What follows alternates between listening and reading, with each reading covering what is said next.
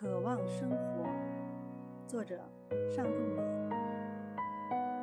也许人和人应该在一起。很多年了，我住在一座山上，我的周围除了树还是树。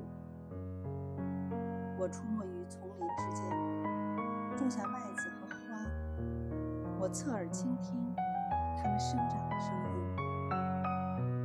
若是冬天来了，我就给我的屋顶多加一些草。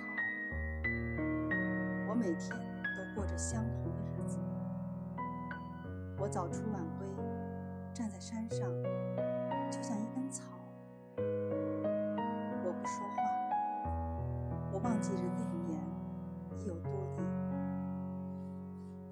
风敲过我的门，我还没有我感动。我不由得想起远方城市的人们。趁天色大亮，我收拾行装，准备下山。我会随便选一个地方作为我的永久地址。